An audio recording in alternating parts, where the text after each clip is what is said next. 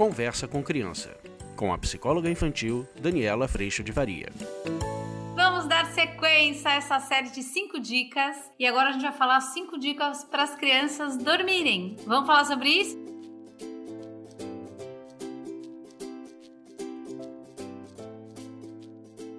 O sono das crianças. Esse é um dos grandes desafios, pelo menos para mim foi, que tenho enxaqueca e que quando fico sem dormir direito é batata. A dor vem no dia seguinte porque a falta de sono é um disparador muito forte para isso. Então, para mim, ficar sem dormir é tipo tortura de guerra, não dá. É muito perturbador e por isso essa higiene do sono sempre foi algo que eu cuidei bastante na minha vida e na vida das crianças. Mas esses dias existiram, a malandragem das crianças também. E uma das coisas que é muito interessante é a gente realmente perceber o desconforto para que a gente se movimente numa transformação, mesmo que isso passe pelo desconforto dos nossos filhos, em alguma medida, obviamente. A gente está sempre tentando buscar o espaço de consideração, mas percebam que não dá para se abandonar nessa história e só considerar o outro, ou só considerar a si mesmo e abandonar o outro. Então, a medida, ela é uma medida que nós estamos aprendendo todos os dias com os mais variados assuntos. Então, vamos lá falar do sono.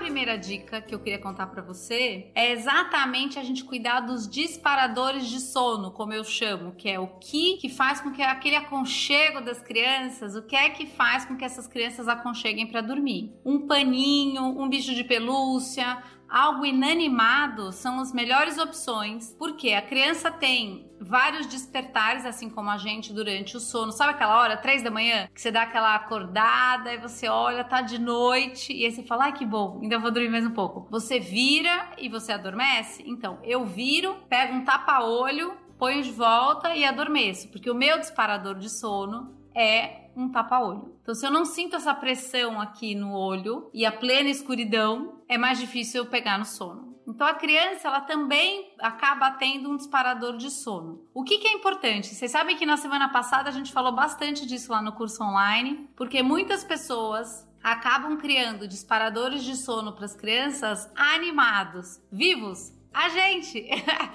E o ponto que a gente trazia semana passada é o quanto a gente precisa ter atenção para exatamente não criar um hábito hoje, um atalho de hábito hoje para resolver a situação o mais rápido possível, ou seja, fazer dormir, mas um hábito que não se sustenta ao longo do tempo e que depois, porque esse hábito foi criado, vai ser mais difícil de desconstruir esse hábito e criar outro. Então, quando você vira o disparador de sono do seu filho, o seu cabelo, o seu cotovelo, o colo, o ninar, o chacoalhar, rodar o seu cabelo, você ficar fazendo carinho nas costas. A pergunta é: você está disposto a passar sempre, todas as noites, nessa mesma função para que o sono dessa criança venha? Se sim, esse pode ser um hábito que você vai desenvolver. Se não, não comece com ele, porque depois vai ser mais difícil de eu desacostumar com um carinho na hora de dormir e dormir sem esse carinho, percebe? Então a primeira dica é a gente cuidar de bons disparadores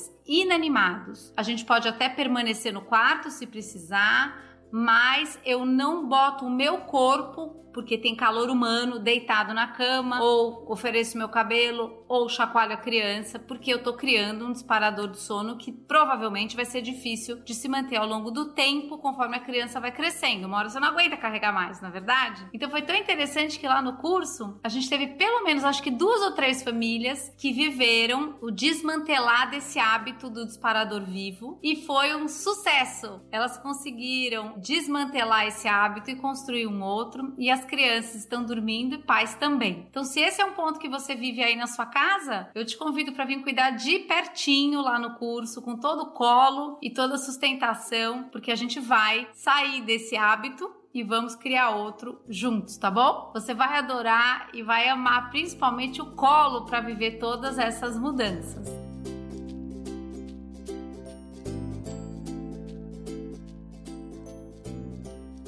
Segunda dica: acolher a criança. A criança ela tá choramingando, ou ela tá com sono, mas não dorme, ou ela não quer dormir. Então acolha a criança. Eu sinto muito. Às vezes a gente quer mesmo outra coisa. Eu vou estar tá aqui em silêncio, você vai dormindo. Principalmente quando a gente está desmantelando um hábito. Eu sei, tá desconfortável, mas vai passar. Quanto mais acolhedor a gente for nesse processo, mais a criança tá acolhida para viver o desafio do adormecer e do dormir no quarto dela.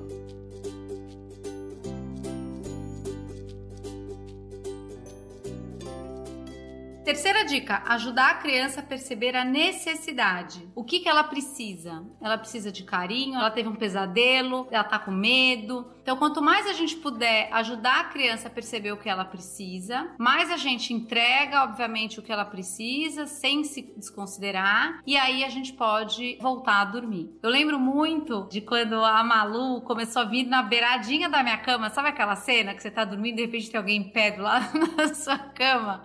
E ela veio a primeira noite com uma super cara, tipo, eu tive um pesadelo, chorando, chorando, chorando. Eu levantei, eu acho que esse é um ponto importante. Eu levantei, acolhi, filha, eu sei, é muito ruim quando a gente tem pesadelo, mas não tá acontecendo nada disso, e tarará. Levei ela de volta pra cama, e aí eu fiquei lá sentadinha no chão que eu ficava, até ela dormir, se acalmar um pouquinho, e aí voltei pro quarto. No dia seguinte, ela veio de novo. Mas aí ela tava com uma cara mais assim: mãe, é, tive um pesadelo. E aí eu olhei para ela, falei: é mesmo, filha, me conta. Não tava acontecendo nada disso, e devolvi ela no quarto, fiquei lá um pouquinho, voltei pra cama. Terceiro dia, mãe.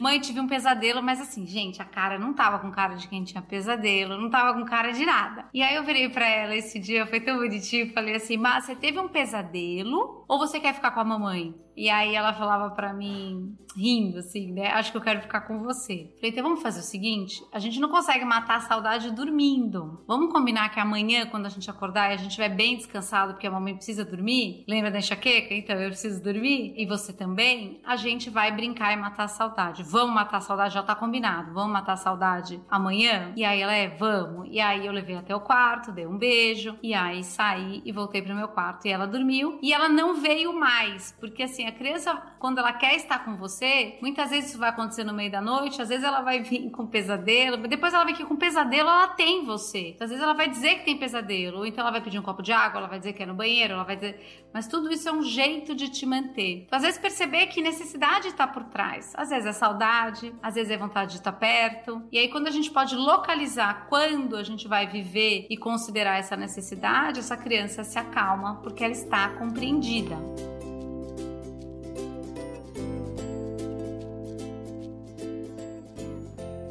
Quarto item: devolver na cama sempre. Lá no curso, na semana que a gente falou do sono, a gente deu muita risada.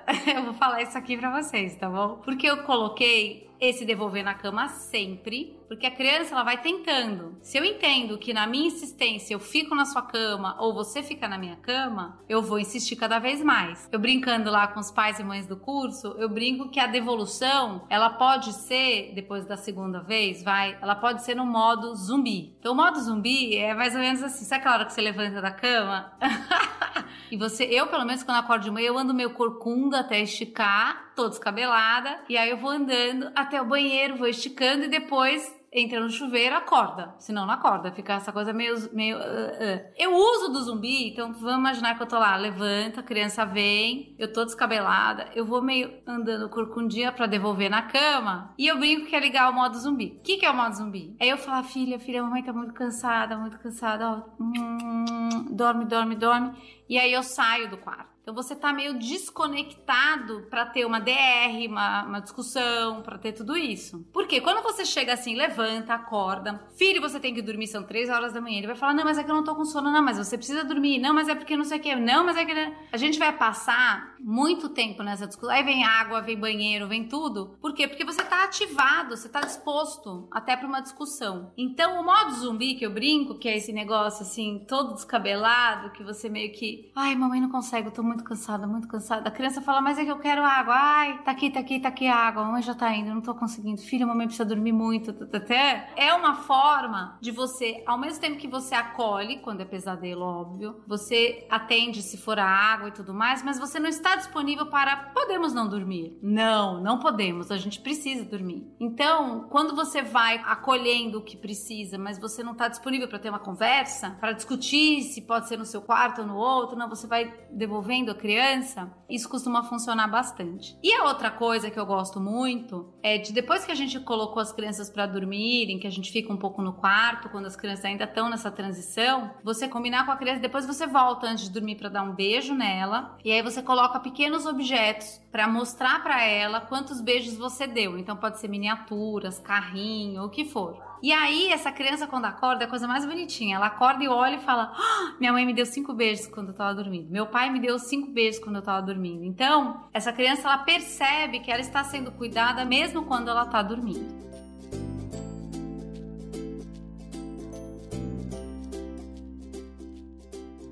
Quinta e última dica: o casal, gente, nós, maridos e mulheres, precisamos estar juntos e unidos, principalmente no desmantelar de hábito. Por quê? Porque muitas vezes um acaba dormindo a noite toda, o outro entra nesse processo de devolução das crianças, quando o hábito de vir para sua cama está instaurado, que esse um que continua dormindo, ele não entende que chega uma hora a esposa ou o marido tá, dorme, eu não aguento mais. Então a criança precisa ver essa coesão do quanto o casal está agindo juntos para que essa criança vá dormir na cama dela. Por que isso? Porque a criança muitas vezes nessa madrugada, imagina que essa mãe se exauriu e tá dizendo: "Chega, agora dorme". Ela não foi no modo zumbi, então ela tá absolutamente alerta, às vezes berrando e tudo isso. E às vezes o pai chega ou vice-versa e diz: nossa, o que está acontecendo? E às vezes a gente pergunta para as crianças e a criança fala: Eu tô tendo um pesadelo horrível e a mamãe não quer ficar aqui comigo. E às vezes a, a criança faz um uso dessa não união nossa para exatamente conseguir que o pai fique no quarto, para voltar para nossa cama. E aí às vezes a gente entra em muito ressentimento com os nossos cônjuges por causa disso. Então, se vocês estão numa rotina instaurada da criança estar no seu quarto, estar na sua cama todo dia você não dorme bem. Existe sim uma outra construção que pode acontecer. Ela costuma demorar aproximadamente umas duas semanas para que isso vá se concretizando e precisa, obviamente, de esperança, persistência, muito acolhimento, muita afetividade, mais um espaço de consideração que eu acolho o outro, mas eu não cedo e não me abandono nesse processo.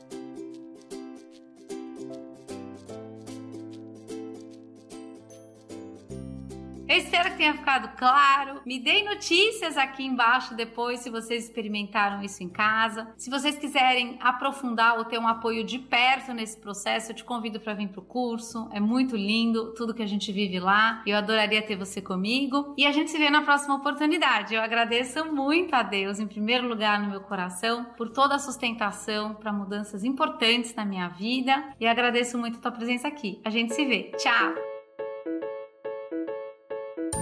Você acabou de ouvir Conversa com Criança, com a psicóloga infantil Daniela Freixo de Faria. Mande seu e-mail para conversa@danielafaria.com.br.